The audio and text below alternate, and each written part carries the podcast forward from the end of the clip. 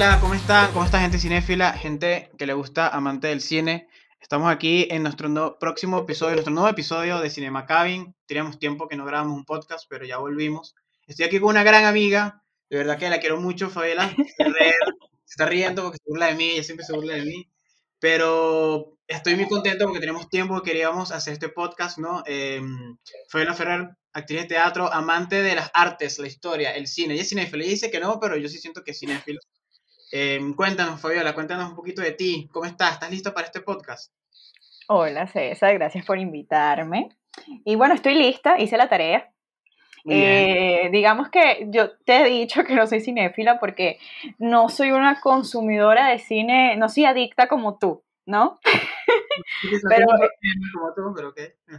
pero disfruto muchísimo ver, ver películas, me gustan las historias, más que la historia, me gustan las, las historias de vida, las reales, y por eso amo el cine, por eso amo el teatro. Y por eso amo la película de la que vamos a hablar hoy. Perfecto. Babadook. Babadook. Babadook es una película, em, para darle un poquito de contexto, em, una película del 2014 australiana, es de terror, psicológica slash psicológica terror, que fue escrita y dirigida por Jennifer Kent. Em, fue su primera película, es importante decirlo. Siento que es una muy buena película de debut porque es maravillosa, es increíble. Es, increíble.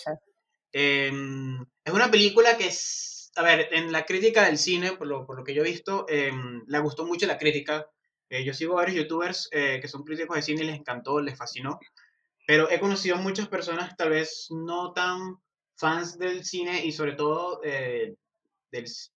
A ver, les gusta el horror, pero no, no, no les gustó cómo la película fue diseñada o cómo fue propuesta, la propuesta de la película, mejor dicho, creo que es por lo mismo, por lo cual a mí me encantó, porque es una película que tiene cosas muy distintas, es un horror que se parece mucho al horror de A24, que es un horror que de nuevo le gustó mucho el cine, pero no le, a, las fans del cine, pero no les gusta como que al, al, movie, no, al average movie goer, ¿sabes? Como al, a, a, las personas... Eh, público en general. Público en general, exactamente. No le encanta el público en general porque es una propuesta, no quiero decir la palabra intensa, sino una propuesta más como, como del arte, una propuesta más, eh, más interesante igual, ¿no? Eh, pero cuéntanos, Fabi, eh, esta película más o menos de qué va. ¿Por qué decidiste verla? ¿Qué fue lo que te llamó la atención de, de esta película? Bueno, mira, eh, esta es una película que llegó a mí por casualidad, ¿sabes? Típico, un día estás, quieres ver una película en familia. Eh, yo detesto ver las películas en familia porque no me permite apreciarlo bien, sentir todas mis emociones libremente, pero bueno, ese día estábamos allí y eh, entre tantas cosas de Netflix vimos un monstruito, ah, dale, ¿no? Y empieza a suceder la magia. Eh, ciertamente me di cuenta que no es una película para todo el mundo, porque eh, podríamos decir que sus efectos especiales no es lo que estás acostumbrado a ver en el cine de terror, en el cine de horror, porque su fuerte no está allí. Y creo que los elementos que utilizó son perfectos para narrar lo, que ella quería. La, narrativa de esta película es muy infantil, aunque es para adultos, ¿vale? Que es lo que parece maravillosa como te estaba comentando antes, este, nosotros somos adultos y estamos ya llenos de prejuicios, entonces siempre que se hablan de estos temas que, de como los que se tratan aquí, que son problemas mentales, son monstruos, eh, tendemos a, a ponernos la coraza y no dejar que el mensaje llegue. En cambio, si nos engañan un poquito, ¿no? Con esta narrativa infantil, donde no nos sentimos tan eh, eh, atacados o, o, tan identificados al inicio, entonces lo dejamos pasar, ¿no? Lo dejamos colar. Entonces, claro, este, entiendo perfectamente que la persona, al público en general, no les guste, porque a lo mejor están acostumbrados, como te digo, a otra cosa. Justamente en uno de estos foros, estos grupos de Facebook, estaba leyendo un, chico que decía que, la, que Jennifer no había superado a los Power Rangers, ¿no? Porque Babadook sonaba como Zork. ¿En serio? Es una de las críticas. Sí, sí, pero claro, tú estás acostumbrado a que, a que eh, eh, cuando ves este tipo de cine, te dicen terror, te dicen horror o, cualquier cosa de esta, tú tienes el corazón a mil, eh, ves el, monstruo que se mueve, estás esperando como que esos estímulos y aquí no te los va a dar. Al inicio esta película es lenta, porque es una película que va más que todo es en la transición del personaje. Y cabe acotar que las actuaciones son maravillosas. O sea, incluso siento que se manejó el recurso de la sobreactuación perfectamente. Maravilloso. fue, muy teatral. Eh, o sea, hay partes que no, hay mucha actuación de cine aquí, ¿eh? Al inicio. Eh, la actriz y el niño son maravillosos porque tú realmente estás viendo el cambio, estás viendo cómo este, esto está haciendo posesión de ella, se está adueñando de ella. Y luego al final, cuando todo se como que se cierra ya, se entiende qué pasó, eh, uno de los capítulos finales, eh, capítulos finales, uno de, las escenas finales, se ve algo muy sobreactuado. Pero es así. O sea, ¿qué hay, qué cosa más, más sobreactuada? No, o sea, ¿qué cosa más caricaturesca, caricaturesca que un monstruo infantil, no? Algo, algo que te persigue. ¿Y cómo reaccionas tú a eso cuando un niño te dice que hay un monstruo bajo su cama, que tienes miedo? Tú, tú actúas. Claro, tú, tú, tú actúas como, como, como, pero tú, o sea, te refieres como que actúas con miedo, ¿no? Como, sí, claro, tú, tú, eh, tú haces como, sí, tratando de, de desde tu mente de adulto, eh, ¿sabes? Tratando de empatizar y, y, todas estas cosas. Yo creo que fue maravilloso el tema, cómo se lleva, de verdad que sí y, de forma muy al inicio sutil y luego, además de coherente y, después a lo crudo, de manejar temas bastante complicados y, que suelen ser tratados de otra manera. No sé qué opinas tú. Te entiendo totalmente. Sí, mira, como para dar un poquito de contexto, bueno, básicamente, sin spoiler, es como, eh, a ver, trata de, de, una viuda, este, con un hijo. La viuda se llama. se llama Amelia. Amelia y el hijo se llama Samuel, como tú dices. Y bueno, básicamente el hijo comienza como que a tener una suerte de comportamientos erráticos y comportamientos extraños, hasta que un día, eh, ¿sabes? Como que, como que él está luchando contra un monstruo imaginario. Hasta que un día él le comienza como que a leer un, ella, él, él le pide que le, lea un libro, este libro de Babadook, y allí es como cuando ella comienza a ver esta figura monstruosa también, ¿no? Sí, bueno, realmente sin spoiler, porque eso es lo que dice la sinopsis. Esta es una mujer que es una viuda, eh, este, bueno, perdió a su esposo el mismo día que nació su hijo, porque iban a llevarlo a ella a la clínica y hubo un accidente y perdió a su esposo. Entonces empieza la película con estas dos personitas. El niño se ve que es un niño especial, un niño que, que bueno, es un niño enérgico, que eh, no tiene filtros, y con una gran imaginación, la verdad. Que a pesar de eso, yo veo este personaje del niño muy adulto. Eh, es muy adulto. Hay eh, algo, hay algo, perdona, hay algo que, que, que, a mí me gusta mucho que tú, que quiero que enfoques sobre eso porque me pareció súper interesante y que no lo había pensado y que verdad me, me volvió a la mente. Es que tú dices como narrativa infantil insertada dentro de, dentro de la película y como que la verdad tiene mucho sentido. Es como como que esta película te quiere engañar, por así decirlo, que como es una película que fácilmente se confunde con una película de, no sé, aventura o fantasía infantil, pero en realidad tiene como que mucho más para desglosar, ¿no? Creo que eso es lo que tú dices más o menos. Claro, o sea, ¿qué es Soul? ¿Qué es Intensamente? ¿Qué es El Principito? Son películas con narrativa infantil que tú bien llevas a tu hijo y tú piensas que se lo estás leyendo a tu hijo, que se lo estás mostrando a tu hijo, pero ¿quién se le ha choqueado ahí? El padre. ¿Qué entiendes tú ahí? Entonces esto pasa con Babadook. Claro, Babadook ya entra directamente para los adultos, pero la narrativa es igual. Entonces tú vas, tú vas como que confiado, porque tú eres adulto, ¿no? ¿Para qué te va a dar miedo a ti un monstruo? ¿Para qué te va a dar miedo a ti un cuento infantil de un niño que ve monstruos bajo su cama? Claro, pero, es interesante. Que, Exacto. Que, que, te da miedo al final que este monstruo que tú crees, bueno, igual ahí creo que tú me comentaste antes, ¿no? Que eh, tiene ciertas similitudes con el exorcista, y porque creo que de hecho el exorcista comienza con esta persona hablando, la niñita Regan hablando como que con este monstruo imaginario, y bueno, al final resulta que es un demonio, ¿no? Y no, ocurre No, bueno, yo lo que te hablaba del exorcista es que uno de los creativos del exorcista le echó muchas flores a Jennifer Kent por su película debut. Ah, ¿en serio? Sí, sí, sí. Bueno, eso es una de las cosas que leí, ¿no? No, no, lo, no lo estoy diciendo sí, sí, sí, sí, sí, porque no, no estoy segura, ¿no? Pero bueno, salió por allí.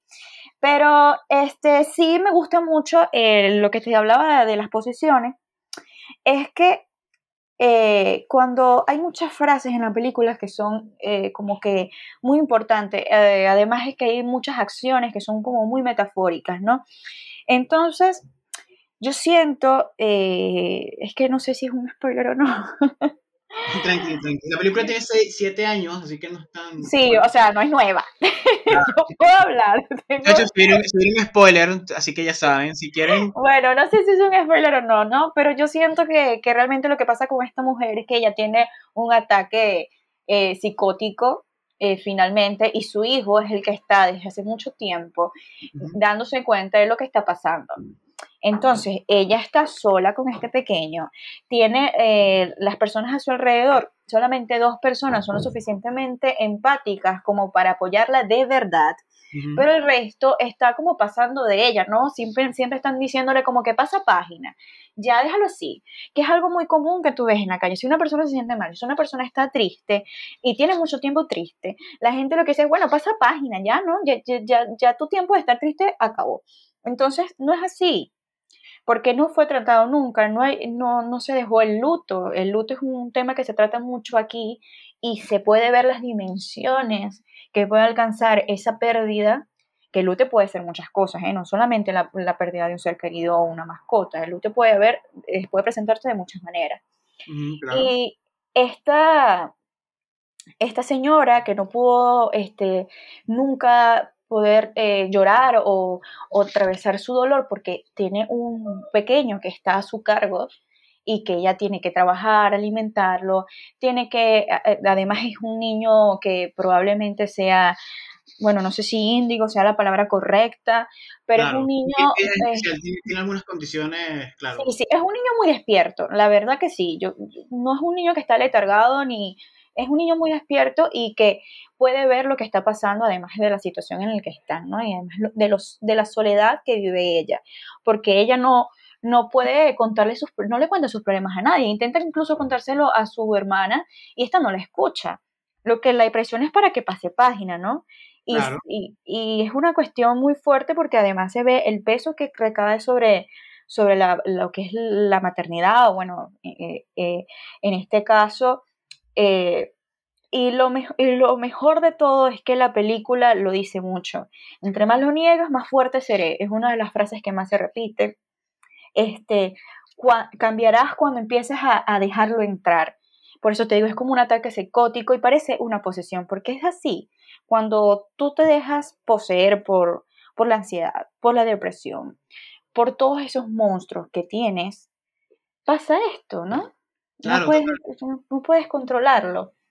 Entonces, es maravillosa porque poco a poco te va abriendo como los ojos y te va mostrando cosas que a lo mejor como tú estás de este lado, ¿no? Como tú no te estás prestando atención o no estás prestando atención a los que están a tu alrededor, eh, no estás viendo los cambios de humor, no estás viendo la falta de sueño, no estás viendo esto. Entonces ves esa mujer tan real, un personaje tan real como el de Amelia, eh, que, que, se deja transformar completamente.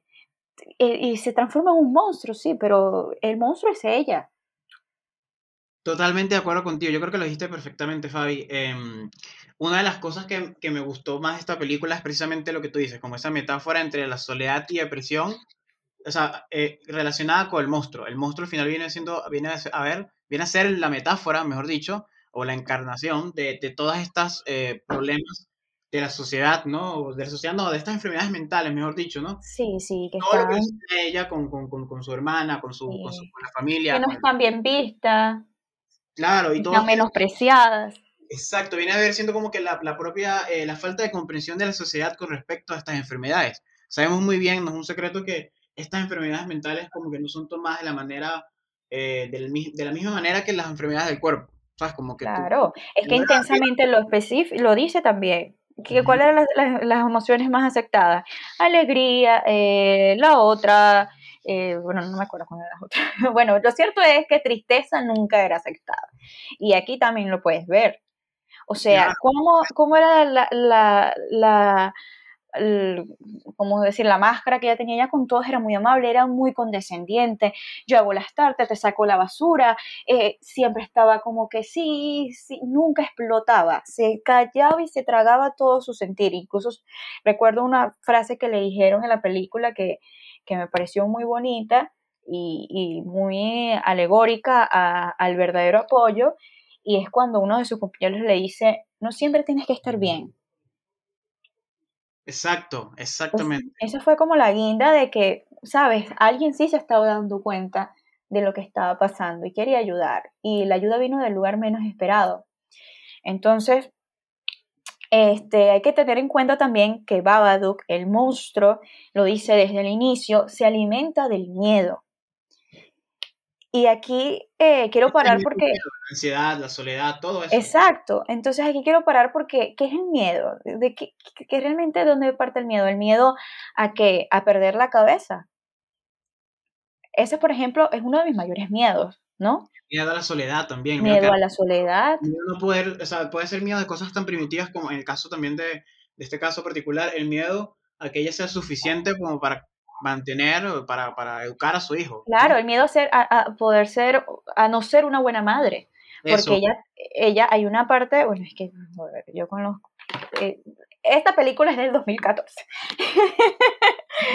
Pero hay una escena también que me pareció que me retó a mí y a mis prejuicios, ¿no? Y me pareció maravilloso que me llevaran a, a esa situación que es cuando hablan de medicar al pequeño y que de alguna forma este doctor la mira con una cara de que la mayoría de las madres no, no quisieran hacerlo, a menos que fuera algo, algo fuerte, algo, algo ya, ya que se sale del control. Y por un momento yo me sentí como que molesta con ella porque quería medicar al pequeño. Y ella además sonríe de una forma como, no se sabe si está aliviada o si el monstruo ese, ¿sabes? Quiere hacerle daño al pequeñito. Y claro, es lo bonito de la película, o sea, no es lo bonito en términos concretos, ¿sabes? Pero es lo interesante de la película de, de, a ver, tú no sabes cuándo es la enfermedad de la persona o si solamente es una enfermedad de la persona o de si en efecto hay un monstruo, como que eso igual la película juega muy bien con eso, ¿no? Si, si bien ya más, más adelante, al final, vamos a decir un spoiler, pero bueno, como que eh, a mí lo que me gusta del terror, yo como fan del terror, yo soy fan del terror así hasta depresiva. Eh, a mí me gustan mucho las películas, obviamente, eh, por ejemplo, Evil Dead, obviamente, es una película de donde evidentemente existen posesiones, no hay como un trasfondo interesante, pero es porque es otro estilo de, película. Pero, a ver, a mí me gustan mucho las películas lentas, las películas, no solo de terror, pero obviamente en este caso de terror, me gustan las películas lentas que se toman su tiempo, que no te buscan asustar de manera barata o económica. Exacto. Que tú decías como los llamamos jumpscares, ¿sabes? Que cuando te lanzan cosas a la pantalla. A mí me estresa eso, me aburre, me, me, molesta, porque te crea una ansiedad que tú sabes que va a venir, pero al final la película no te va a dejar como con nada, ¿no? claro. una buena película de terror creo que es cuando te, te, te, te perturba, ¿no? Y cuando te perturba necesariamente no es con una idea de un monstruo gráfico, sino con la idea de lo que está detrás de la película, ¿no? Sí. Eh, no sé si he visto, bueno, las películas de A24, que siempre las menciono, amo esas películas de estudio como Hereditario. Te lo eh, digo, soy, mi madre es adicta al terror, mi madre no puede ver otra cosa porque ella quiere ver miedo, terror, fantasmas, cosas poseídas y tal, y yo quiero ver flores, no, mentira, yo quiero ver cosas reales, Quiero ver vidas.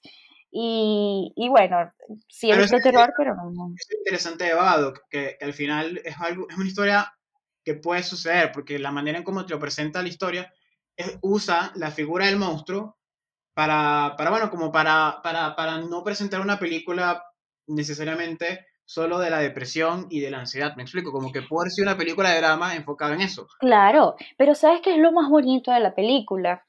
Que al principio, eh, yo siento, eh, bueno, yo no soy madre ni nada por el estilo, pero siento que ella está como una guerra con su hijo, ¿sabes? Ella ama a su hijo, ha entregado todos estos años a su hijo, pero eh, se ha dejado, incluso hay momentos, ella no tiene intimidad para nada, el niño siempre tiene que estar en, la cama con ella porque no puede dormir, porque esto, por el otro. Obvio. Y llega un momento en que ella, sí, ella lo agarra, lo abraza, es muy maternal, es muy cariñosa, y luego se transforma en un ser terrible. Pero tú sientes que ella está debatiéndose entre quiero o no lo quiero. Claro, y por eso, y e, eso, exactamente, eso que tú dices, de hecho, eh, esta película, nosotros hicimos otro podcast que se llama La maternidad eh, perturbadora, por así decirlo, y hubo dos películas que nos inspiraron como que hacer ese podcast, y fue una Suspiria, sobre todo la última versión, y esta película, porque cuando yo vi esta película, lo acabas de decir perfectamente, como que está ese dilema del, de la, del personaje de la madre.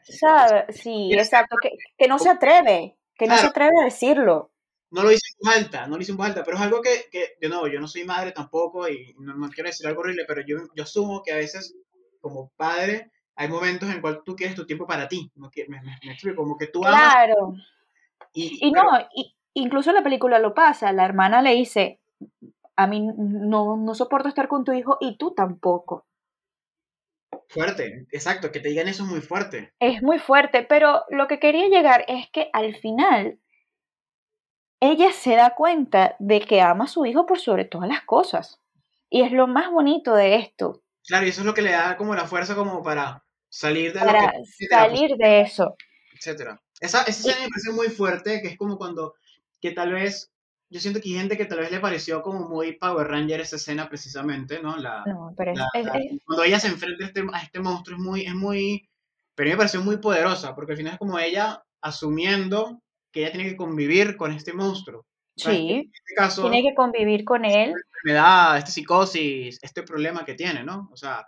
Exacto, y lo tiene encadenado, lo alimenta, pero de una forma sana, ¿sabes? Claro. Y, el, y el monstruo como que acepta que eso pase así. Y no es, eh, me parece súper bonito. Además que, o sea, César, la actuación del niño, cómo la acariciaba, cómo la cuidaba, las palabras que decía, o sea, era, era maravilloso. Tú, tú pensabas que en cualquier momento ahí iba a pasar un parricidio, ¿sabes? Bueno, no sé si, si cuando mata a la mujer es un parricidio. Bueno, iba a pasar, no sé, a un mede ahí. Claro, claro, claro. Pero no sucede.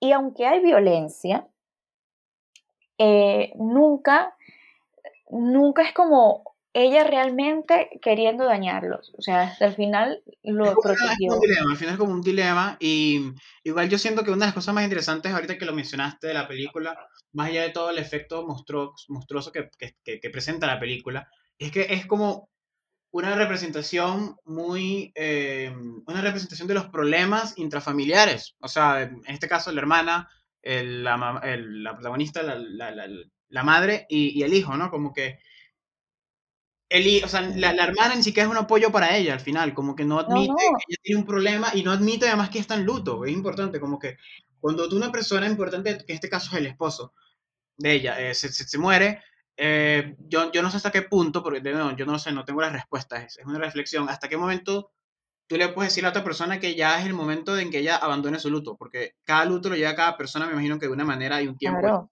Además que no, no fue un acompañante, realmente. O sea, no puede ni siquiera pedirle que despase la página porque nunca ha estado ahí para ella. ¿Y qué es lo más bonito de esta película? Que, que no le estoy tirando tierra a la familia para nada. Yo tengo una familia maravillosa que me apoya, que me quiere.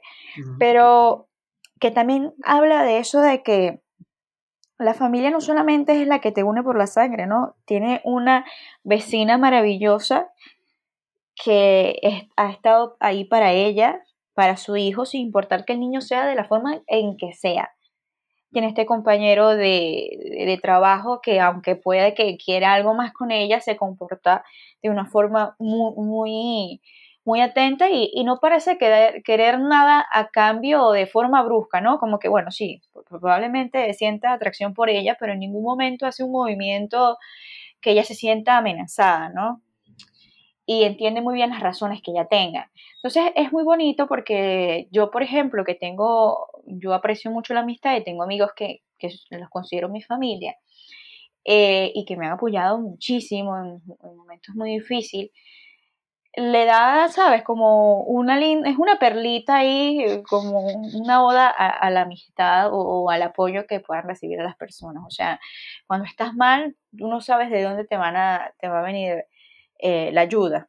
Entonces, pues nada, Babadook, de verdad que yo, yo sé que no es una película para todo el mundo, es una película lenta, este, no tiene efectos eh, especiales muy muy que te van a quitar el aliento, no hay una muñeca que te va a matar, pero es terror del verdadero, es terror del que puede sufrir cualquier ser humano. Es que es lo interesante de la película y a la vez lo aterrador de la película. Eh, yo creo que la película, yo la considero como una suerte de intermedio entre películas lentas, súper lentas y artísticas, de estas, la que iba de A24, como The Witch, Hereditary, etcétera, que son películas lentas, lentas, pero ¿sabes? Que son como súper, eh, súper, súper, tienen un estilo muy, muy particular, ¿no? Son como películas casi que art house versus, eh, o sea, es una parte de la película y la otra parte es el poquito del cine más comercial. Que, hay películas buenas de este tipo de, terror que son buenas y que son, pues, no todas son malas, pero en general a mí me aburren ese tipo de películas, ¿no? Ese tipo de películas que lo que te quieren asustar con, tú, o sea, obviamente tú dices una muñeca como por ejemplo, ¿cómo se llama esta niña? No me acuerdo cómo se llama esta muñeca. Eh, a ver.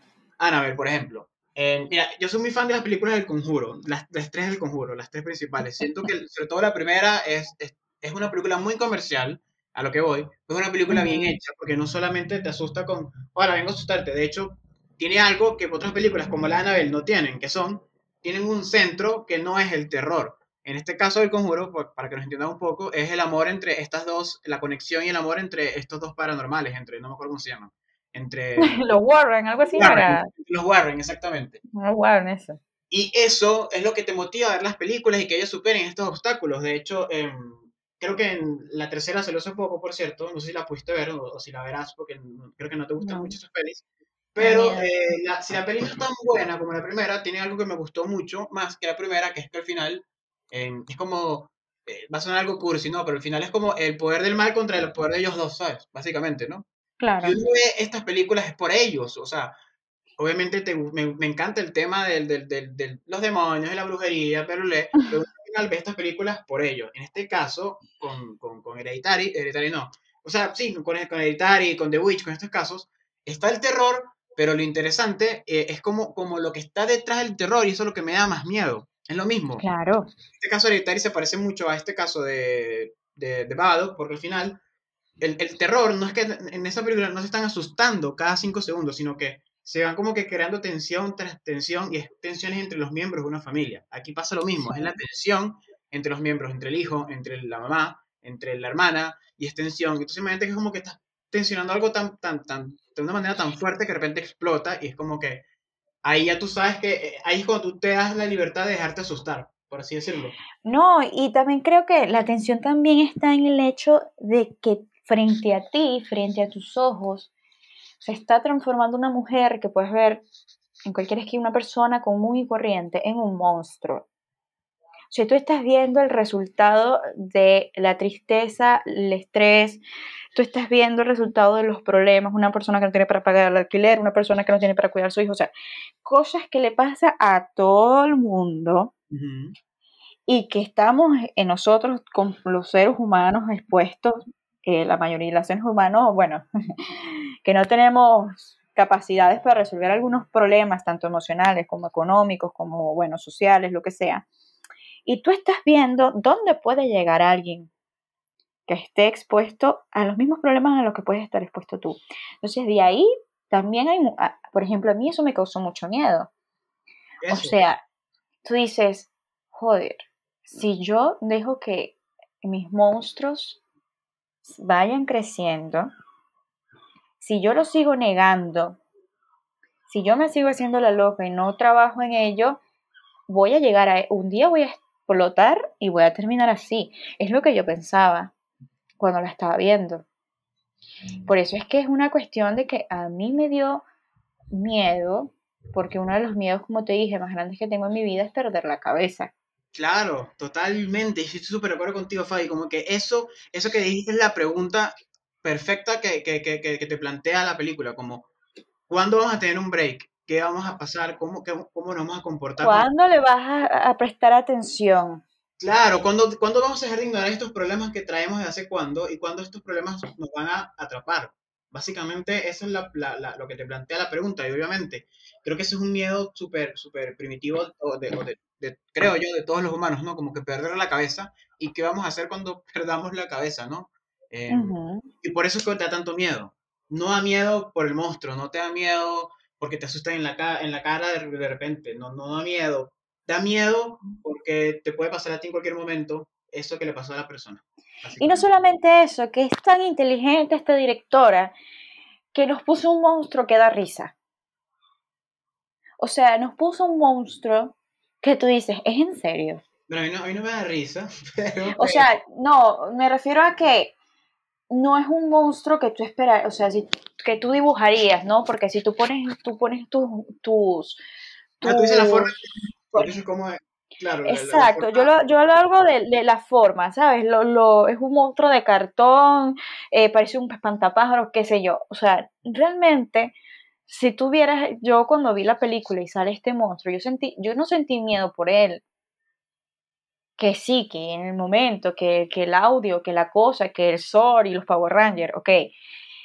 Pero realmente lo que me gusta es la, alegoría, fue la metáfora de que, míralo, o sea, para ella esto es terrible, para el niño es espantoso, pero a lo mejor para ti es caricaturesco.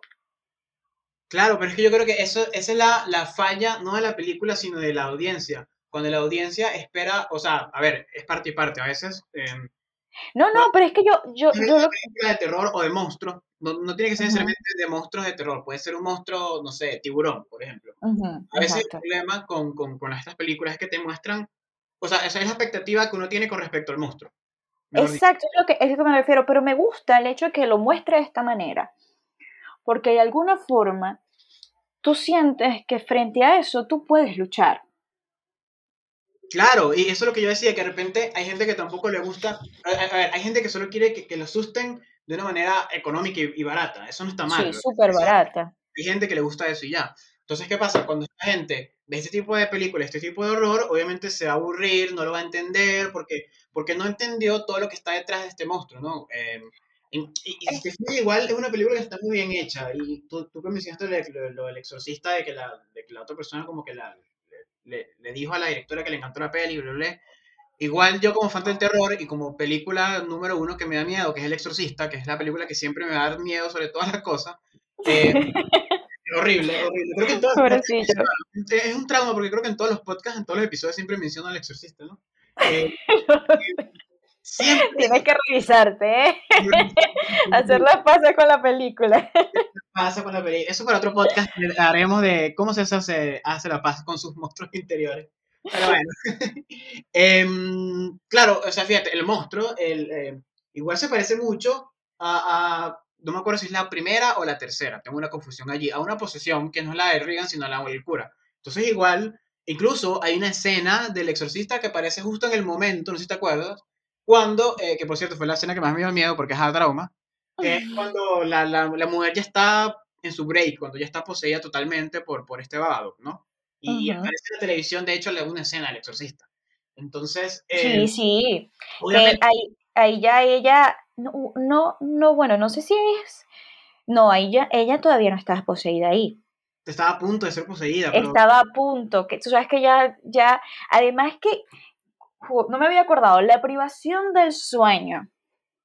¿Cuántos de nosotros nos cuesta? Ah, por ejemplo, yo, a mí me cuesta muchísimo conciliar el sueño y mantenerlo. Y es la escena de esta señora frente a la película, frente a la televisión sin ver, ¿sabes? Simplemente ahí que, eh, bueno, yo no lo hago en la televisión, yo lo hago en el teléfono, que no estás viendo nada, simplemente estás buscando el sueño. Claro. Es maravillosa, o sea, es realmente maravillosa. Y mira todos los, mensajes y todas las pistas que nos está mandando eh, la, directora y te está diciendo todo lo que va a pasar. Sale Babadook, sale esto, sale... Pero al principio eh, la película era la televisión realmente y pasaba las cosas que, que ya no tenía, ¿sabes? Relaciones de pareja, amigos y tal. Y luego esto se está volviendo, cada vez la televisión es, es como más el, la película esta El perro andaluz, creo que se llama, ¿no? ¿Cuál? El perro andaluz, esta de, de Buñuel, creo que era con... Mm, Es de un sueño. Bueno, luego yo siento, bueno, no sé si viste esa película, bueno, es viejísima, es una de las primeras películas que el cine que había. Pero era, es algo así, ¿no? Todo, que, que el perro andaluz, creo que es el nombre de la película, ahorita me estoy equivocando y paso pena. Pero era una cuestión de, creo que eran sueños entre Dalí y, Buñuel y, y, ellos que eran muy amigos, ¿no? Okay. Creo, que, creo que era así, ¿no? Hicieron una película sobre sus sueños son los sueños, estos sueños todos abstractos. Y por, mientras estaba viendo esta, el Babadook y vi estas escenas, me recordó eso, ¿no? Que de estas cosas que no tienen mucha ciencia, pero que te está diciendo para dónde vas, para dónde, para dónde te estás llevando. Y, o sea, esas escenas me, me encantó. Me encantó porque sí, hay una posición del exorcista, pero muy en blanco y negro, muy cartoncito, ¿sabes? Muy, no, muy no, tangible. Y, claro, y, además que, bueno, yo parto por el principio que igual que, em, o sea, y pensándolo ahora, como que eso también me ayudó como a, como entenderlo. Para mí no hay película de terror que me dé más miedo que cualquier relacionada con cualquier tipo de posesión, ¿no? O sea, eso obviamente viene por el trauma, slash, pero además viene porque siento que el, el, terror, cuando uno teme, o sea, cuando, cuando uno, el temor que ocurre de la posesión es que tú reconozcas que tienes algo que dentro, o sea, dentro de ti que seas tú. ¿Me explico? No sé si lo expliqué la Obviamente, hay, muchas explicaciones para ese tipo de comportamientos a lo largo de la historia. Está la posición religiosa de, los demonios y está la posición, obviamente, como científica, de, de, bueno, de todas estas enfermedades mentales, esta gama, porque hay una gran variedad de, enfermedades mentales, ¿no? En este caso, la psicosis, que es lo que ocurre eh, particularmente en esta película. Y yo creo que lo más interesante de la película es que agarró como que ambas, ambas y, y, y, y no, no, dejó, no dejó una respuesta. Obviamente, nosotros entendemos que la respuesta es eh, a lo que quería, a lo que creemos que sería la intención de la directora, eh, es, obviamente es una metáfora de la depresión. Pero yo siento que por eso mismo le, le, encajó perfecto como el, el hecho de la posesión, pero nunca mencionó que esto era un demonio. Me explico, como que nunca Exacto. le esto es un demonio, porque ahí, ahí, siento que tal vez la película hubiera perdido, como que esto es algo que, como tú dices, que no sabe de dónde salió, no sabe de dónde surgió y vino a hacerle daño a ella. Básicamente, así son las enfermedades, como no sabes, de, no sabes por qué, o, yo no sé, mejor dicho, yo no sé si los médicos saben, pero ocurren por alguna razón. Y, de los traumas, de los traumas que no, que no fueron atendidos en su momento. También, exactamente. Pero ¿sabes qué creo? Ahorita, ahorita que estás diciendo todo esto, me hiciste pensar en algo y que por a lo mejor es por eso que nos llega a todo el público. Vale. Eh, el hecho, y esto, esto es algo que yo entendí con, luego de, de pasar por momentos fuertes en mi vida, que la depresión, las enfermedades mentales en general, pero las más comunes, como son la depresión y la ansiedad, este, no las entiende el que no las padece. No las entiende el que no las padece. entonces, claro, el hecho de que tú las entiendas es porque tal vez tú has estado en esa situación. Y es genial que el otro no la entienda. no que no sea empático, o sea, es genial que no la entiendas porque es eh, una, cosa, una, cosa, creo que es que no quieras que no puedas entenderlo y a que no quieras intentar es ser, empática exactamente. Ahí donde viene ahí vienen dos cosas la sensibilidad como individuo pero además la sensibilidad de la sociedad que nos ha hecho entender como que eso no importa o no se puede entender. Me explico como claro exactamente. depresión depresión no es como decirte em, ah ánimo se te va a quitar sabes como que ojalá te pero sal a caminar y, y ya se pasó la tristeza. Claro, exacto. Como, como, es una película muy compleja porque tiene un tema muy complejo que al final ni siquiera es el tema del monstruo, sino el tema de la verdad, de, de, de, la enfermedad. Yo creo que eso es lo, lo, que a mí me encantó de la película. Y, y, yo creo que eso es lo que a mí me gustó más con el final. No sé si estás de acuerdo. Hay gente que puede que no le haya gustado el final porque me dijeron, no, porque tú sabes, como un, como un final, como, como mate el monstruo ahí. Es como que pero es que esa es la parte de la magia de la película, ¿no? Que, esa es la parte genial, porque ¿cómo tú explicas que eso no se cura, sino que se maneja? Claro, exactamente. Entonces imagínate vivir con eso. Es una metáfora perfecta de lo que es vivir con una enfermedad de este tipo. Es como una enfermedad de tu cuerpo. Tú tienes que aprender a vivir con ella. O sea, es una cosa que... no la, y la tienes encadenada, que es lo mejor. ¿Viste la...? O sea, bueno, spoiler, alerta spoiler de nuevo. Yo soy la mata de los spoilers. Spoiler. La parte...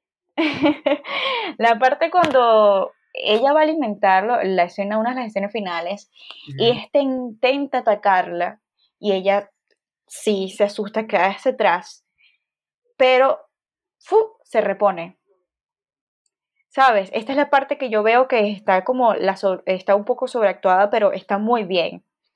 Está muy bien hecho. Yo creo que incluso fue a propósito que ella estuvo a punto de caer al suelo, pero nunca se cae. Se sobrepone, el tipo, el monstruo come y ella recobra la compostura y vuelve a salir al mundo. Es maravilloso. Explica lo que es una recaída. Esa escena es maravillosa porque es lo que tú dices, porque ella le daría de comer al monstruo. O sea, e-, eso es lo que yo siento que, que tal vez la audiencia general no entiende y no, o no quiere entender o no puede entender, no sé cuál es la razón. ¿Qué piensan? ¿Por, qué, le va a dar, ¿Por qué le va a dar de comer a un monstruo? Es que no es que le va a dar de comer a un monstruo, es que ya, ya evidentemente esa película te acaba de decir en la cara que ya es una metáfora de, de que el monstruo es la depresión de, de, de, la enfermedad. una enfermedad, exacto, una enfermedad mental. No puedes dejarla morir porque significa morir tú también. Tú tienes que saber convivir con ella, con esa persona. Entonces, ahí, para mí ya es evidente cuando ocurre esa escena, ¿verdad? Que, obviamente ella usó, la directora usó como que la, la figura del monstruo para, para, bueno, para tocar estos temas muy importantes. Pero además hay una escena que me parece muy importante, que con eso terminé de, si, si te queda alguna duda, no sé si viene antes o después, pero en realidad creo que te, te ayuda a despejar cualquier duda de, lo, de cuál es la, la, el objetivo de la directora, es cuando el niñito le dice a la mamá, cuando yo puedo bajar a alimentarlo. ella le dice, algún día tú lo entenderás o algún día tú tendrás Cuando seas grande. ¿Qué significa eso? Lo más probable es que con, él también, como un ser humano, va a tener que pasar por las mismas situaciones anímicas o enfermedades, o, o, sea, no, no, quiero decir enfermedades, pero puede que pase por la misma situación que ella pase. Entonces, Exactamente. E, ella alimentará a su propio monstruo. Claro, ella no, no, se refirió necesariamente al monstruo como este monstruo de ella, sino como este es el monstruo que está en todos, que puede estar en todos. Que, entonces, a eso es lo que ella se refirió. Y a mí esa parte me pareció maravillosa, eh, la forma en cómo se lo dijo. O sea, es como que no tiene por qué decirte algún día tú vas a tener depresión. No, no, no, no, no. No, no. hace falta. Algún día, además que lo, lo más lo, la cosa más genial de esto es que él también la ve. Él también ve el monstruo. Él se fue a fijar por lo que está pasando su madre. Claro, pero es interesante porque ahí él, él, él como que va a crecer con esta información porque vivió con su madre, pero no es como que a lo mejor la haya vivido él de como la vivió su madre. No sé si me explico. Claro, claro, claro. Pero lo, importante lo, lo, importante es que hacen ver es que el niño no es, los niños no son ajenos a lo que pueden eh, sufrir sus padres y que esto los afecta en su comportamiento y en su vida general. Por más que su padre, el padre o la madre quieran reprimirlo y no quieran este, que esta, estos se vean eh, afectados, valga la redundancia, por, por, sus, por su estado anímico. Pero al final siempre terminan involucrados. O sea, este niño lo querían eh, medicar, que pin, que pum, que pan, pero al final, ¿qué está haciendo él? Él está reflejando lo que la mamá tiene, o sea, eh, al inicio el miedo a los monstruos, el miedo a todo esto, el miedo a que él te lleve, porque siempre estuvo como en defensa de ella. ¿Y por qué no le daba el miedo que el monstruo atacara al perrito? ¿Por qué no le daba miedo que el monstruo atacara a, a, por ejemplo, a la vecina? O él mismo dijo, si, si el monstruo viniera por tu madre, cuando le dice a la primita, la mataría, le rompería los huesos. Algo así, no recuerdo. Claro, claro. De hecho, incluso, a ver, eh, no estoy justificando cero, pero muchos de los comportamientos extraños y raros y que nosotros podemos tal vez mucho considerar como crueles, eh, obviamente tienen que ver obviamente con, con, con, un problema de, de, de, crianza, ¿no? Pero también tienen que ver porque a veces la persona está enferma en serio, como, como, como, como, y nosotros ni siquiera que de alguna manera entendemos esto, somos capaces de entender eso. Por ejemplo, creo que la escena primordial, ella mata al perro, ¿cierto? Sí. Entonces, esa, esa escena la puede ver Además que la estaba viendo mi perrito al lado y yo me muero. Horrible. Creo que es la escena más horrible para nosotros, ¿no? La escena más horrible de la película. Sí, mi perrito es blanca. Claro, allí, allí, entonces allí tú piensas como que, claro, eh, eh, si hay una persona que mata perros o que mata animales, yo creo que, o sea, porque evidentemente tiene una enfermedad, o sea, entonces, o sea, no, no es que estoy justificando. Y ella lo amaba, además. Ella lo amaba. Ella amaba a ese perro. Claro, pero en ese momento está, bueno, según la película, está porque obviamente está, en, está en, poseída totalmente por el monstruo este, además que está, o, o está en, en como en el punto más alto de su psicosis. O sea, como que Sí, no- sí, ya ahí está, eh, ahí está en el brote, en el brote psicótico. Que, Totalmente. mira, yo diciéndole brote psicótico y yo no sé nada de psicología, ¿no? Tampoco, pero bueno, lo, lo, lo- creo que, que Lo más probable que- es que nuestra audiencia tampoco lo entienda, pero, pero entiendan, el punto, que es lo importante. ¿no? Sí, ahí es donde perdió la, la- la cabeza, por así decirlo. Perdió la cabeza, exactamente. Está Siempre, disociada de la realidad. siempre términos científicos por delante, perdió la cabeza, ¿no? Eh, no, pero exactamente, está disociada de la realidad, como tú dices, exactamente está disociada de la realidad.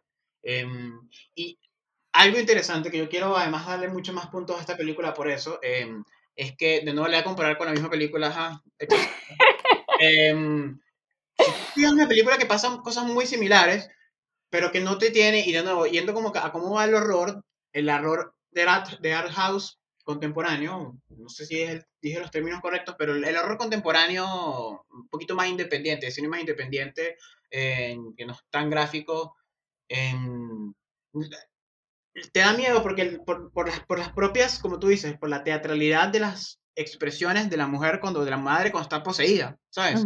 Pero sí. no es como que le pusieron un efecto ni, ni, ni eh, maquillaje, No, em, actuación pura. actuación pura y eso lo hace creo que no solamente más, más, de nuevo, más bonito que se No, no, no, no. Es que pero más impresionante, más te es impresiona. impresionante. Hay que aclamar. Mira, busqué el nombre de la, de la, de, de la actriz, que por cierto, la actriz es una amiga muy cercana de la directora. Ah, no sabía eso. Pensé que iba a decir Sí. amiga cercana mía. Sí, pensé que iba a No, no, no, no. Es- Se llama Essie- Ace Davis, ¿no? Davis, sí. Y lo más lindo de todo es que Jennifer Kent, Kent, bueno, la directora, no quería eh, arruinarle la infancia a Noah, al niño, al, al actor. Y él, la, la escena muy fuerte, que esa escena a mí me hizo llorar, cuando ella trata muy mal a- al pequeño, el pequeño nunca estuvo allí. Era un adulto que se agachó y, y estaba en cunclillas y, y ella le gritó al adulto, pero nunca quisieron hacerle daño. Oh, ¿en Es serio? más, Sí, esa- eso me pareció súper bonito porque ella está muy consciente de lo dañino que puede ser para, para un niño que, que tiene que actuar eh, ciertos momentos. Y también me pareció muy bonito que ella le dijo, nunca le dijo que era una película de terror como tal, sino que creo que le, algo así era como que ella le dijo al niño que ella estaba, o sea, que la película iba de que él iba a salvar a su madre a través del amor, algo así. Y yo dije, o sea, si tú le diste esa directriz a ese niño, hizo esa obra de arte, porque la escena, la escena del auto, hay unas escenas del auto que son ansiedad pura, Ansiedad pura, claro, cuando ella está como... ansiedad pura. Cuando ella está allí con el dolor y el niño pateándola, pateándola, pate- es ansiedad pura. Pero la escena cuando el niño le da un ataque, Esa es terrorífica además esa escena. esa, no, y, o sea, yo como, como amante de la actuación, yo ahí le hubiese puesto el Oscar el carajito en los brazos. Toma, te mereces todo mi dinero, todos los premios. O sea, ¿qué le, ¿cómo pudiste dirigir toda esa escena? ¿Qué le podías decir a ese niño? Yo creo que eso es importante que no mencionan, pero las actuaciones de la película son increíbles. Y, y la Son gente impecables, no lo dice, la gente no lo Bueno, tú eres actriz, así que tú sabes más de eso de yo. Así que impecables. Y sin ningún efecto de que mucho maquillaje, no. Es ella cara lavada en muchas ocasiones. Desarregladita, Claro. ¿qué tal? ¿Qué pum? ¿Qué pan? No compromiso total con la película. Oye, mira, yo no sabía eso que me comentaste del, del niño y me parece majestuoso. Como me parece un detalle muy bonito por la, por, por- y consciente de la Y lo- directora. Y lo mejor nuevo, de todo, compararlo con la otra película, la misma película de siempre. ¿sabes? Creo, que la, creo que la niña tuvo problemas después, o sea, tuvo sí, sí, sí, la del exorcista, sí. la película más terrorífica del universo, obviamente iba a tener problemas, porque tenía también 11 años, 12 años, no sé. Entonces igual Sí, sí. es algo que te Sí. persigue, ¿no? Y igual, aquí haciendo un pequeño inciso, eh, tú sabes que de nuevo, este, uno de los aciertos de la película es que obviamente no te mencionan el tema del, del, demonio, ¿no? por así decirlo. Es una cosa. Y ya, nunca te explican de dónde no, viene. Tú, tú, al inicio piensas que realmente va a tratar de un monstruo que ve un niño. Claro, nunca, nunca le ponen el nombre. Por cierto, además, otro inciso dentro del inciso. ¿Sabes qué? Una de las cosas que me gusta del Babadook y del libro es que me recordó mucho como al cuento este del coco, ¿sabes? Como, sí, es tal cual el coco. El coco, entonces al final el coco nunca te dice que es un, es un, demonio, no sé, es un monstruo, no, no, no lo sé. Es un monstruo. Pero no te lo mencionan como que no te lo encasillan como, como, como esto del, del, del demonio del bien contra el mal, sino que te lo hace más terrenal. Y eso creo que es una de las cosas muy positivas de, de, la película, ¿no? Y otra cosa muy positiva de esta, de esta eh, directora y escritora es que no va a ser segunda película. No va a haber una segunda parte. Ella sabe cuándo se tiene que terminar una historia, que supuestamente le han ofrecido le han ofrecido mucho dinero y ella ha dicho que no. Maravilloso, maravilloso, porque está perfecto.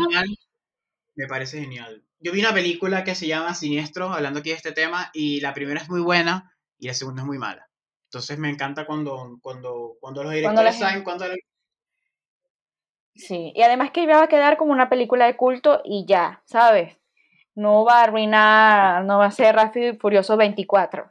No. 24. En el espacio, va a en el espacio. No. Yo creo que igual existe, te, digo porque, de nuevo, hay muchos tipos de géneros de, de, películas, y así como hay muchos tipos de géneros de películas, hay muchos géneros dentro del propio horror, de subgéneros. Y obviamente, eh, esta película no encaja como que dentro del más comercial, pero obviamente no es Jason, no es Viernes 13, que te, te, puse ese ejemplo porque literal hay una película de, Jason en el espacio, o sea, ya perdió todo el sentido de la película. Pero yo, ¿En serio? No, no, en serio, existe.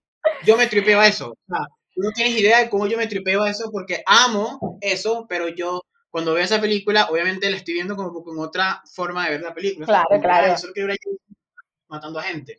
Y no puedo decir que es malo.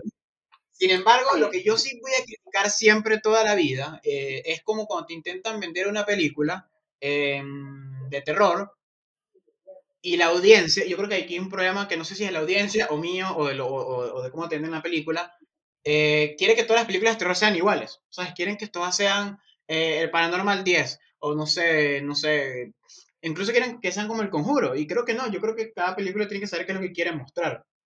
Yo creo que esta película sabía muy bien quería mostrar. Y eso, tú no puedes decir que una de estas películas es mala porque no la ves. Entonces, cuando, cuando, cuando, cuando alguien me dice que no me gusta y que, que saber por qué, y creo ahí es donde empiezo a entender que lo que le gusta un poquito más el, el, el, horror comercial. No estoy en contra de eso, creo que si eso es su gusto está bien, ¿no?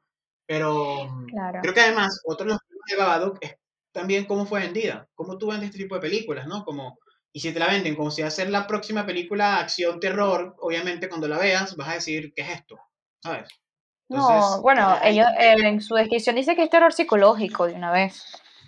Claro, pero cuando tú, tú, tú cómo se la vendes a una audiencia general, con un tráiler. Entonces también el tráiler, yo no he visto este tráiler, así que no, no te lo puedo decir, pero yo creo que esa fue una de las razones por la cual muchas personas odiaron esta película, es por el tráiler, porque a veces un tráiler te puede vender bien o vender mal una película, y si te la vende de nuevo, como, como va a ser el Conjuro 4, ahí es donde entra el problema. ¿Sabes? Como que claro, aunque bueno, no sé, yo tampoco, yo creo que sí vi el tráiler la primera vez que la vi, pero como te digo, vi, es, o sea, vi tantos trailers, que, que, es mi problema ahorita, por eso es que no estoy viendo tanto, tanto producto audiovisual, es que hay tanta oferta que yo paso más tiempo viendo trailers y viendo, buscando películas que, eh, que viéndolas, ¿no? Entonces yo prefiero que sea como antes, eh, tú vas al cine, hay tres, elige, perfecto, elijo y me sorprendo.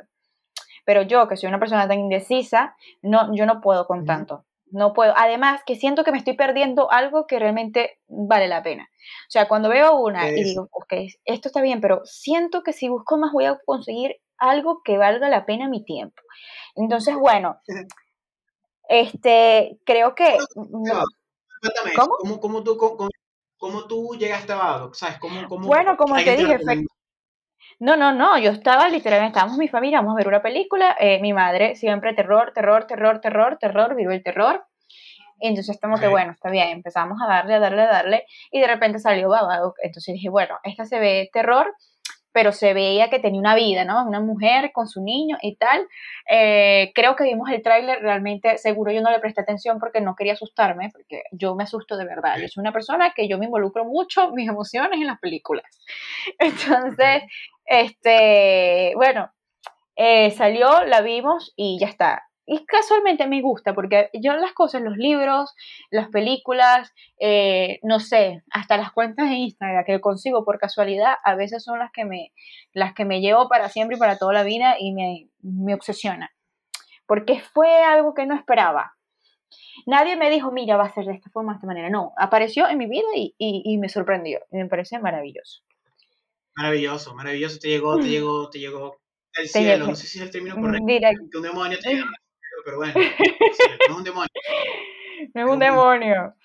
Pero bueno. Los demonios vienen del cielo, así que no estaba tan mala mi lógica, pero, pero no, te entiendo. Mira, yo no sé cómo me llegó esta película. Yo lo que sé es que yo tengo dos, dos críticos eh, que yo sigo siempre y los sigo. Son muy distintos, pero eh, se llaman Chris Stockman y Jeremy Hans. Y creo que Chris Stockman, que es como, le gusta mucho el independiente, eh, la vio, la vio y le encantó le encantó, y le encantó, y le encantó. Y después seguí a otra, a otra crítica que la, la, sigo como hace dos años, no me acuerdo, un poquito menos, que también le gusta este tipo de horror y también le gustó mucho. Y yo dije, bueno, ya, yo creo que tengo que verla. Y nunca la había visto. La vi en Halloween pasado y la amé. O sea, pero la amé a sci-fi, que, que, que pana, la amé, que me encantó. Y. Es que es otro yo, nunca vi, nunca lo vi, ¿no? Entonces, no, no, por eso no te puedo decir como, como no te puedes eh, decir si en efecto el trailer está bien o malo, pero no, yo siento que tampoco, el horror no recuerdo. A veces te lo, venden, mal, o sea, como, como, porque muchas, eh, te lo digo porque, mira, yo amo estas películas lentas, o sea, a mí me encanta una película lenta como no tienes idea, y si es terror lenta, dale, aquí vamos, tres horas en este peo, dale, vamos a darle. Pero cuando alguien ve, cuando alguien que no es fan del horror ve esta película, dice, ay, no, no me gusta, ese tipo de películas no, no, le gustan, porque la aburren, porque lo que quiere es el monstruo, que la asusten, y se acabe la película en una hora. Claro, claro pero es que, es que, claro, lo que pasa es que mm, cuando tú no eres asiduo al cine o no tienes como mucha... No te interesa, no es porque, ay, sino que simplemente tú vas a entretenerte. A ti a lo mejor a lo mejor las personas no quieren un nivel de discurso como este, ¿no? Un discurso más desarrollado, este, donde hay unos códigos que tú te tienen que empezar al inicio en las películas. Yo creo que algunas películas así, que son lentas, que son, que te hacen pensar, al principio lo que hacen es mostrarte los códigos, como para que tú vayas, sabes, eh, asimilando y vayas interpretando y descifrando para dónde te está llevando. Cuando es una película eh, así, de como del susto fácil, ¿no? Más comercial, tú no necesitas aprender todo esto, tú no necesitas prestar atención a esto. Tú, lo que necesitas es prestar atención que no pase un celaje debajo de la puerta o que se refleje un espejo. Pero realmente, este, los códigos que que, eh, que, aquí te dan, porque aquí hay demasiados detalles, tienes que estar atento, que si el dolor de ella, eh, cómo se va sumando, eh, la, escena, hay una escena que es la escena de ya cuando está transformada, que está en, el sillón. Esa escena me recuerda a mí una película de terror. No recuerdo cuál, sé que es una película de terror antigua, donde sí, es un exorcismo. Es una del exorcista tal cual, donde está sentada y empieza a, rasgar la madera del sillón este, con las uñas, sí, creo, es, es una del exorcista. Entonces, claro. es un exorcismo. es un exorcismo, no sé si es el de Emily o no sé, sé que es una escena de un, de un exorcismo. La de Emily sé que no es, porque esa película de Emily quiero ver demasiado, porque pero no la he visto, pero mismo crítico Chris la recomendó mucho, que es una película que también puede similar, parecerse al estilo, a este estilo de, de por, por, lo mismo, porque te da la duda entre si es algo real, o sea, o mezcla lo, lo real con, lo, con, lo, con la psicosis, con, con, el monstruo, con el demonio. Yo no realmente no recuerdo. No recuerdo, pero sí sé que esa escena me recordó a mí a otra película que yo ya había visto. Entonces, ¿qué pasa? Que yo ahí fue donde yo dije, esta mujer está usando referencias. No una referencia exacta a una película, sino acciones que ya tú entiendes que significan algo en, el en, en este pacto social que nosotros tenemos, algo muy semiótico, no sé cómo explicarlo, ya tú vas entendiendo cosas a medida que vas viendo, ¿no? En ese bagaje cultural que tienes. Entonces, ella te va mostrando cositas, cositas, y entonces tú vas como así mirando y ¡puf! te llega, te llega la, la idea. Y creo que por eso es un, es como, es un cine que te hace trabajar. Entonces, a lo mejor tú, por ejemplo, yo no vería esta película un día que vengo muy saturada del trabajo o que quiero pasar el rato con mis amigos, con mi familia. No, porque es que tú no quieres darle más trabajo al, cerebro y a tus emociones. Yo, por ejemplo, cuando estoy así, yo te pongo los Simpsons, aunque los, yo veo Jason en el espacio, listo. Exacto. O, esta película que son unos, unos huracanes de, tiburones, que me parece la vaina más ilógica del mundo, pero bueno, tiene su tiene su, su, sus clubes de fans. encanto, igual, igual, tiene su encanto porque el género B, yo, yo soy amante del género B, yo no he visto Sharknado, eso es lo que te dice Sharknado, yo no la he visto. Me imagino. Porque soy tonto, pero la voy a ver. Yo sé que en mis genes, yo sé que lo piden que yo vea esa película, en algún momento la voy a ver y la voy a llamar como no tienes idea. pero yo sé que lo veo mal porque, me sé diferenciar como que el... O sea, creo que eso es lo importante al final, ¿no? O sea, de, nosotros los cinéfilos, que vemos todo tipo de película y sabemos como que qué tipo, o sea, a ver, ¿cómo te explico? Em, Tú sabes para qué vas, por ejemplo. Sabemos que exactamente, yo sé a lo que voy. Yo sé a lo que yo Sé lo que voy. Yo siempre trato de ver la, el, la, todo, realmente, no, no solo el cine. Trato de ver todo con una mente abierta, infantil, sorpréndame. Y me parece que lo más... Un día, un día, que me vi una película de Kurosawa que se llama Dreams, por cierto, que se parece a la que tú mencionaste, y después vi Godzilla vs. Kong. O sea, me explico, como entonces así, bueno, ya. Sí, sí, sí, eh, vamos a poner, a mí me pasa, cuando yo llego muy saturada y tú me vas a poner a mí a ver, no sé, Mr. Robot o, una cosa donde yo tenga que pensar que quién hizo qué. No, entonces, ¿qué pasa? Que últimamente el cine, eh, cada vez, bueno, no, el streaming, están saliendo películas más y más complejas, como, imagínate, ver Dark, tú llegaste a, tope del trabajo y ves Dark, te mueres, te das un tiro. Claro, no puedes. Entonces yo creo que hay que saber diferenciar y hay que entender que la audiencia general simplemente está saturada y quiere ver algo, hazme reír rápido, hazme asustarme, yo quiero sentir que estoy vivo. Exactamente, yo estoy de acuerdo contigo, pero ahí, allí lo que yo digo como para, igual no quiero destruir a la audiencia general, lo siento, los quiero mucho igual, pero como como que ahí es donde yo digo que ahí tenemos que, en vez de decir, me pareció mala, es decir, no me gustó. Como que hay una diferencia importante. Claro, a mí no me gustó. Y ya está. A mí no me gustó, exactamente. Yo creo que es importante. Y no está mal lo que no te haya gustado. A mí hay películas que a todo el mundo le gustan, que a mí no me gustan. Todas las de Christopher Nolan, por ejemplo, ¿sabes? Entonces, sí, no me gusta. Eh, aquí la gente, aquí dos, dos, cosas recurrentes en mi podcast que la gente sabe. Uno, el exorcista, mis traumas, dos, y Christopher Nolan son, yo tengo que tratar esas dos cosas eventualmente. Sí, sí, sí, deberías ir a terapia, ¿no? Empezar por eso. El babado que es ser Christopher Nolan gigante que me va, que me va a poseer, una cosa así. ser inglés. Hacer películas con plot twists, que todo el mundo lo sabía, pero no importa. En fin, ese no es el tema, ese es otro tema, otro podcast que se va a ir. Pero em, eh, yo creo que es eso al final, como que entender qué es lo que tú estás viendo, ¿no? Y cuando tú entiendes lo que estás viendo, tal vez eh, puedes aceptar mejor lo que te propone el director. Ahora, ahí también, y ahí yo creo que tiene mucho que ver con el marketing de, de la película, de cómo te venden una película. De nuevo, te insisto, claro, te claro. como, como, como, no sé, como Evil Dead o qué sé yo. Ahora, el problema... Sí, sí, es que el problema ahora de los trailers es que los trailers son un tema, porque últimamente te cuentan toda la película o te disfrazan una película. O sea, como que agarran los minutos, los minutos mm, que tú sabes que van a impactar. Obviamente eso con Babadook no funciona porque es una película que va de, menor a mayor, ¿no? De menos a más.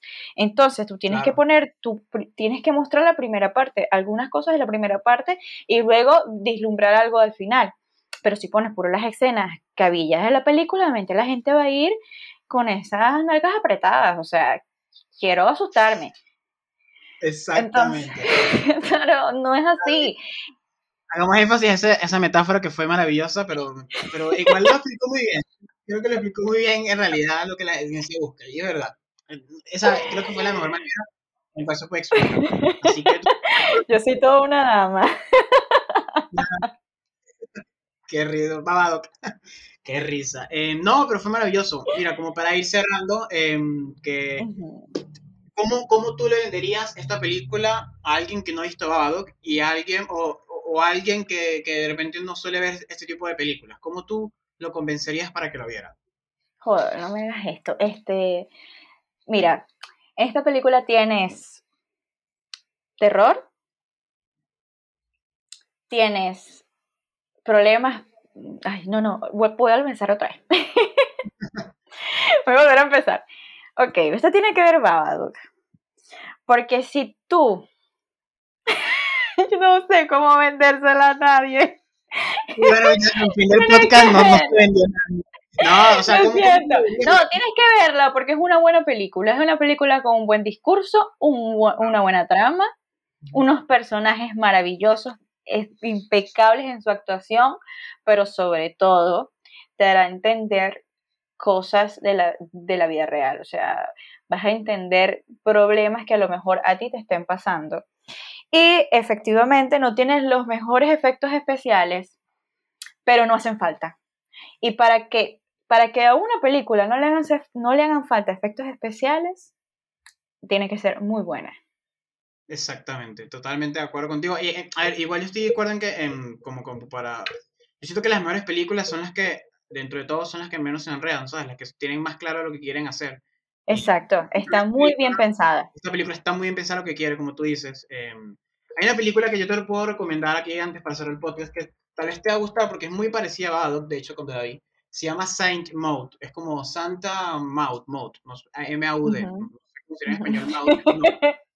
Em, ok. Luego te lo paso por WhatsApp. Entonces, eh, por WhatsApp. No, Sorry, mi inglés es muy malo.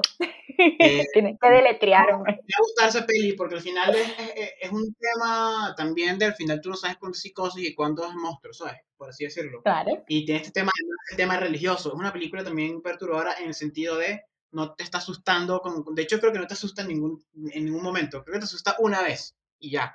Pero es así muy babado, ¿sabes? Como cuando está en el clímax. Y de nuevo, no Ujú. tiene como cosas grotescas innecesarias. Creo que creo que es una película muy buena y yo, y, y yo, como lo quería esto, como que si quieren eh, ver una película, películas de terror, buenas películas de terror, que sinceramente no solamente son, eh, te buscan o se valen de los famosos jumpscares, pero que además sea su tiempo sin ser extremadamente lentas, creo que puede ser Babadook y esta de Saint Maud, sobre todo esta de que yo siento que es muy, muy buena. Sí, para hacer una película de Woody escrita y dirigida por una mujer, me parece maravillosa. Se nota que es una película escrita y dirigida por una mujer. Claro, porque además es importante, el papel femenino, también el papel de, la, de, de, de las expectativas de la mamá, ¿no? Como mamá, como mujer. Entonces yo creo que eso Sí, sí, sí, es, sí, es maravilloso. es muy buena película, ahora podemos estar tres horas hablando de lo buena que es la película. Em, Sí, sí. Que, Y verdad, que hay que, hay que verla, algo que sí, yo a las personas que le he recomendado Babadook, se los digo. Esta película hay que verla con la mente abierta, mente y corazón abierto.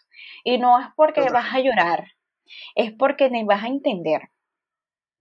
Y entonces, si tú vas con los prejuicios a tope, no vas a entender. Y es, es momento de abrir mente y corazón, porque las emociones hay que dejarlas ser. Así mismo, así mismo. Eh, bueno, muchas gracias Fabi por venir al podcast, de verdad que quedó excelente, quedó brutal, quedó brutal. Eh, voy a dejar sus redes por aquí, por, por todas mis redes, así que síganla, ella es súper cool. Este, Claro. Así que... Que me vuelvas a inventar. Me vuelvas a, a invitar. Ya saben que es cool, ya, saben que es cool acá. Si no la sigue, le- les, va, les va a formar un lío. Así que mejor a empezar. Perfil por perfil. O no, voy a Perfil por formarte el lío a ti por no, por no que los demás me sigan. Así que vas a tener el doble de trabajo. Así que no es una, no es una petición libre, es como, como por favor, síganla. Ayuda. Eh, ella, ayuda. ella es el monstruo. El monstruo, exactamente. Ella está en peligro. No, pero quedó excelente, verdad, que este podcast. Muchas gracias, Fabi, verdad, por, por, por venir. No, bueno, que- gracias a ti. Gracias a ti por invitarme. A mí me encanta hablar sobre todo de cosas que me gustan, como son las películas. Y creo que, que qué mundo más interesante el del cine. O sea, tienes de todo un poquito. Y yo feliz, feliz de haber, de, haber estado aquí. Además que teníamos mucho tiempo sin hablar. Y pues nada. Así que... eso, eso, esperamos que podamos volver a hablar en otro podcast contigo. Este, vamos, a hacer algo así cool, vamos a ver qué nos inventamos. eso, muchas gracias a todos por escucharnos y cuídense mucho y vean Cine